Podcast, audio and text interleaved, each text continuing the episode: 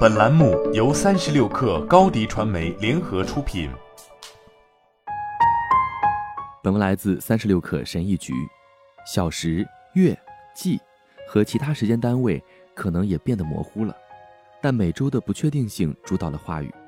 汤姆·汉克斯在周六夜现场独白中的观察：现在已经没有周六这种东西了，每天都是今天。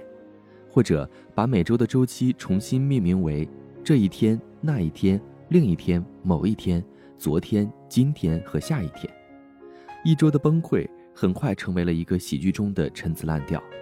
这反映的不仅仅是在家工作、购物和社交的后果，还记录了我们的习惯和日常的失落。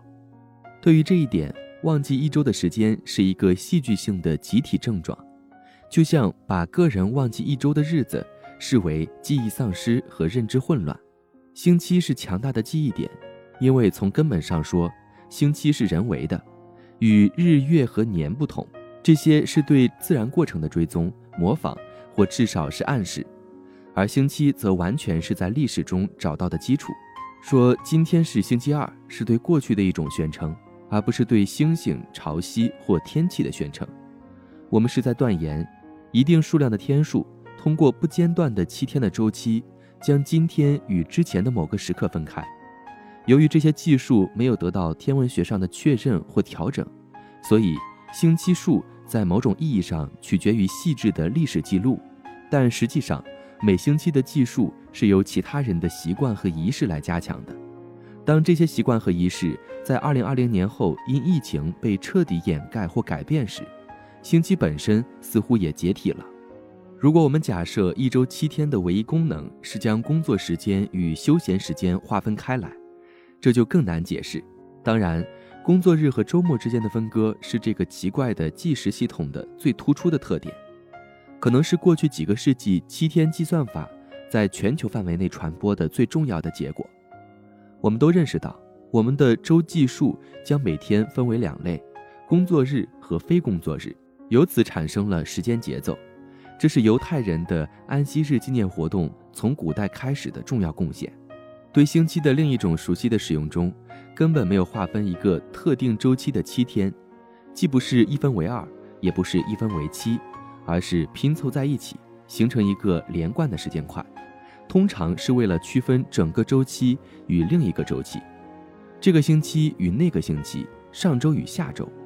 从这个角度来看，一星期很好的起到了。回顾和展望的作用，这就是为什么特别受新英格兰清教徒及其许多后裔的欢迎。其实，周对时间意识的控制更加严格，即使是那些认为周历可追溯到神创世界七天周期的宗教人士，也认为周不仅仅是一个计时工具。人们很难想象一个没有七天周期的世界，例如19世纪末的乌托邦和反乌托邦文学。其中对未来社会有着根本不同的设想，但都完整的保留了星期。修改周历的运动遇到了激烈的阻力。周历在二十世纪征服了世界，规范了那些从未以七天为单位追踪时间的社会和地区。在其漫长的历史中，七天工作制是沿着伊斯兰教，特别是基督教的征服、贸易和传教的途径传播的。穆斯林和基督教从地中海东部的扩张。将七天的周期带到了世界大部分地区，这是为期两千年的过程。但只有在最后阶段，周历才开始享有目前的普遍性。许多因素促成了周历在相对较近的时间内传播到那些从未认为适合七天周期的地方。至关重要的是，周历的全球覆盖率反映了世界上大多数农村地区与资本主义经济。巩固的殖民国家和扩大的交通网络之间日益紧密的联系，所有这些都使新的人口接触到以前没有接触过的节奏。星期制度的出现在某些方面是一个社会实验，但这个实验是否失败了就不太确定。新冠病毒大流行期间，越来越多的人抱怨迷失了时间，这表明周历是一个脆弱的结构，围绕其形成的心理习惯很难摆脱。即使在接触了几十年之后我们仍然在周二感到无力。隔离期间我们对一周的控制的松动引发了失去记忆和失去时间感的阴影。这个幽灵如同和维持它的社会习惯一样都是现代经验的一部分。好了本期节目就是这样下期节目我们不见不散。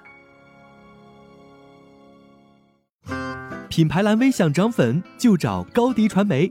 微信搜索高迪传媒开启链接吧。